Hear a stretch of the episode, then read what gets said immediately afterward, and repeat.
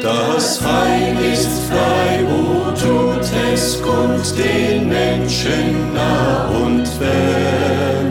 O rühmet froh mit lautem Mund die Gnade unseres Herrn. O Freud, o Freud vom.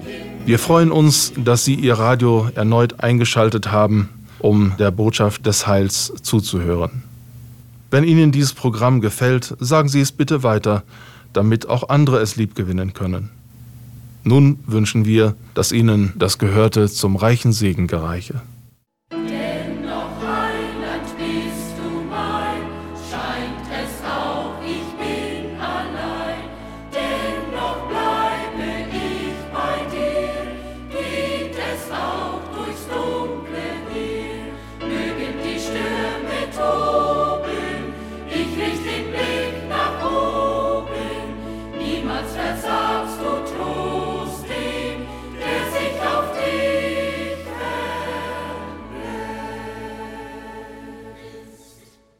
Wir wollen bitte beten. Unser Gott, wir danken dir für die hilfreichen Belehrungen in deinem Wort. Es gibt uns auch praktische Hinweise für den Umgang mit Menschen. Dieser Umgang kann manchmal schwierig werden. Dein Wort sagt uns aber, dass wir so weit als möglich mit allen Menschen den Frieden bewahren sollen. Hilf uns bitte, das in allen aufkommenden Problemen zu beachten. In diesem Sinne möchten wir heute unsere lieben Radiofreunde ermutigen und ihnen eine Hilfe sein. So segne bitte dein Wort an uns alle. Amen. Brauchst du Kraft, bei ihm ist Stärke. Brauchst du Hilfe, er ist da. Er wird nie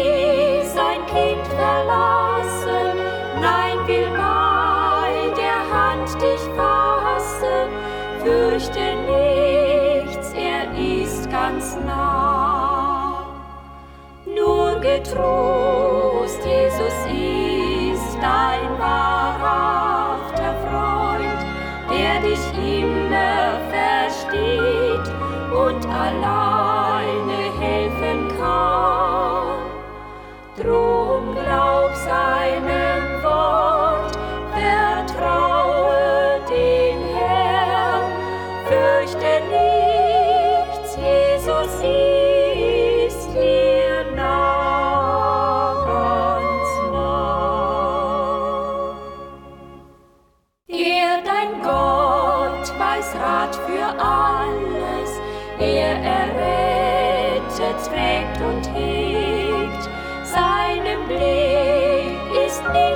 verborgen.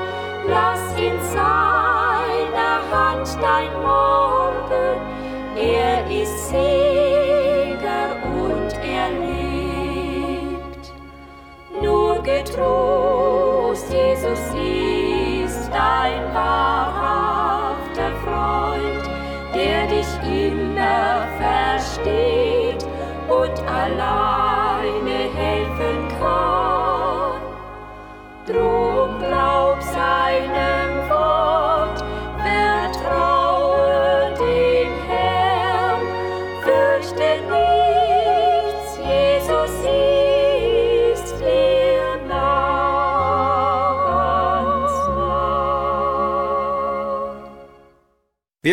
heute über den Gedanken sprechen, wie wir mit dem Unrecht und mit Verletzungen beziehungsweise Beleidigungen durch andere Menschen fertig werden.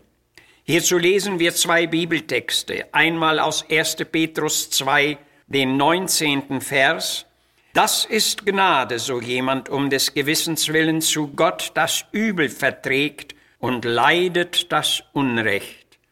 Und in Matthäus 5, Vers 11 sagt Jesus, Selig seid ihr, wenn euch die Menschen um meinetwillen schmähen und reden allerlei Übles wider euch, so sie daran lügen.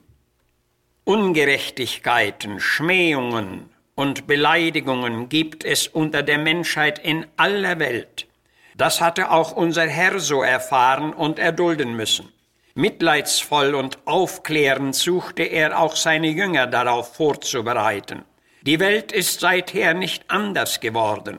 Salomo sagte zu seiner Zeit, was nun geschieht, ist auch zuvor geschehen. Und wir können hinzufügen, was zuvor geschehen ist, das geschieht auch heute. Doch wie kommen wir mit den Verletzungen und Ungerechtigkeiten und Beleidigungen durch andere Menschen fertig? In unserer Bibel werden Fälle aufgezeigt, die uns in diesem Sinne sehr hilfreich sein können. Einen solchen Vorfall finden wir zum Beispiel in 1 Samuel Kapitel 8. Dieses Kapitel steht unter der Überschrift Israel begehrt einen König. Der gottesfürchtige Samuel stellte sich zuerst diesem Begehren ernsthaft entgegen. Doch dann gab er dem Willen des Volkes nach, weil es ihm so von Gott geboten war. Ein stattlicher junger Mann namens Saul wurde darauf als König eingesetzt. Das Volk jauchzte und rief Glück zu dem König. Aber so jubelten nicht alle. Im Schlussvers von Kapitel 10 lesen wir, aber etliche lose Leute sprachen, was sollte uns dieser helfen? Und sie verachteten ihn und brachten ihm kein Geschenk. Aber er tat, als hörte er's nicht. Diese Haltung diente zu seinem Vorteil und bestärkte sein königliches Ansehen. Als König hätte er natürlich autoritätsvoll und vergeltend vorgehen können, aber er überwand die verletzende Beleidigung durch Schweigen und Stille sein. Wäre das nicht auch ein guter Ausweg für uns? Es ist zwar nicht immer einfach, die gezielten oder gar mutwilligen Beleidigungen schweigend hinzunehmen. Natürlich ist es unser gutes Recht, ein Unrecht abzuweisen und falsche Dinge richtigzustellen, wo aber eingetretene Probleme nicht sachlich durchgesprochen werden können, ist es besser, sich in kein Wortgefecht einzulassen. In einer Tageslosung las ich den sehr beachtlichen Hinweis, achten wir doch bitte darauf, die aufkommenden Probleme immer so zu lösen, dass der Name Jesu dadurch geehrt werde. Ich dachte, das ist ein sehr guter Rat oder Hinweis für uns. Von ihm lesen wir, das heißt, von Jesus lesen wir, dass er sich einmal von einer erregten Menge in Nazareth einfach loslöste und davonging. Lukas Kapitel 4, 28 und weiter.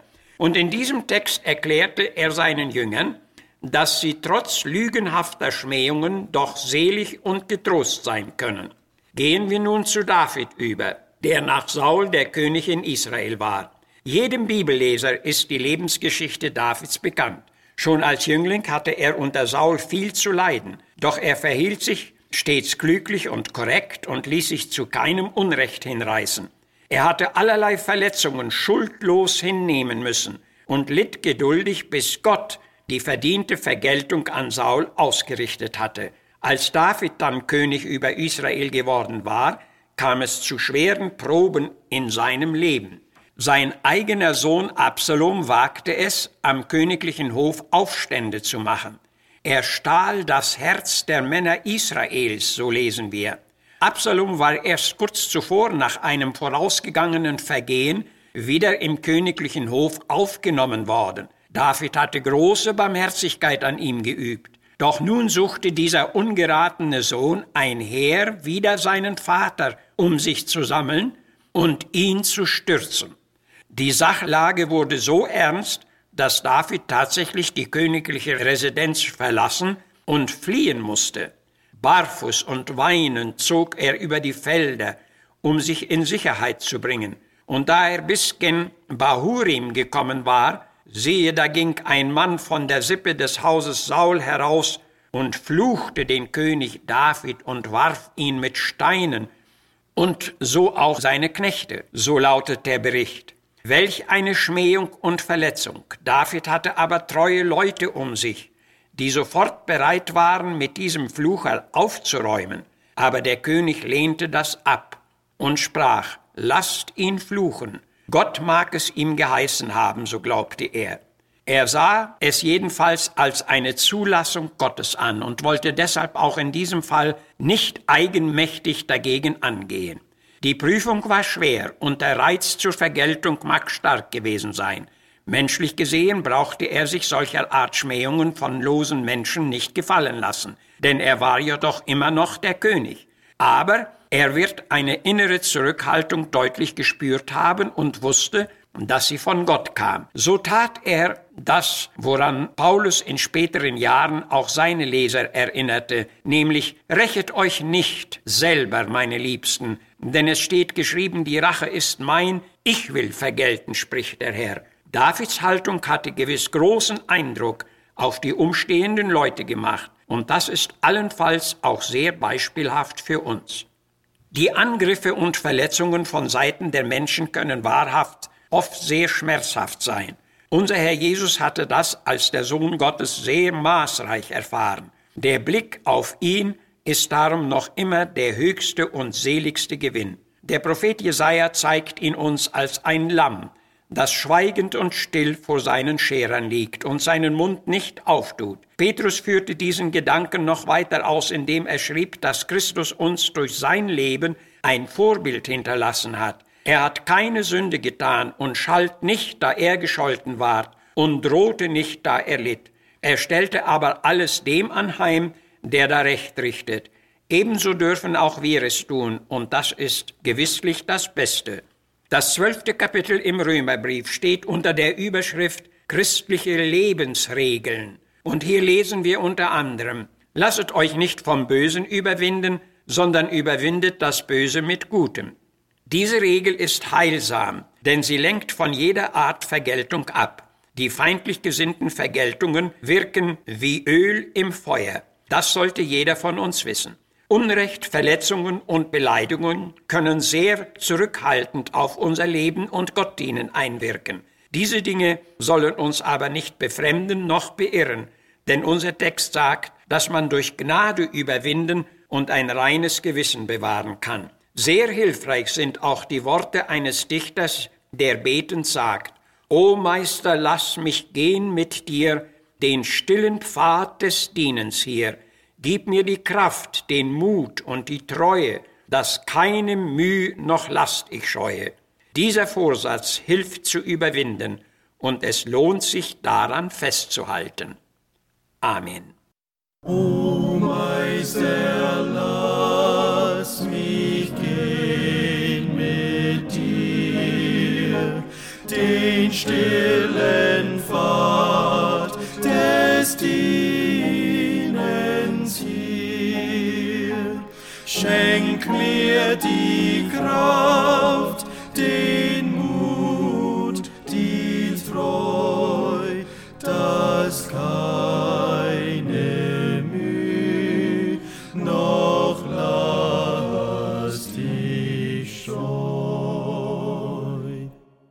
Das Bemühen des Radioprogramms Botschaft des Heils ist es, Licht zu verbreiten über die herrlichen Wahrheiten des Wortes Gottes.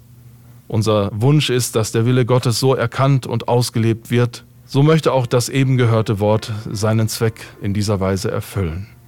Wir würden gerne eine Zuschrift von Ihnen empfangen. Schreiben Sie uns an Missionswerk der Gemeinde Gottes e.V., Zimmerstraße 3, 32051 Herford.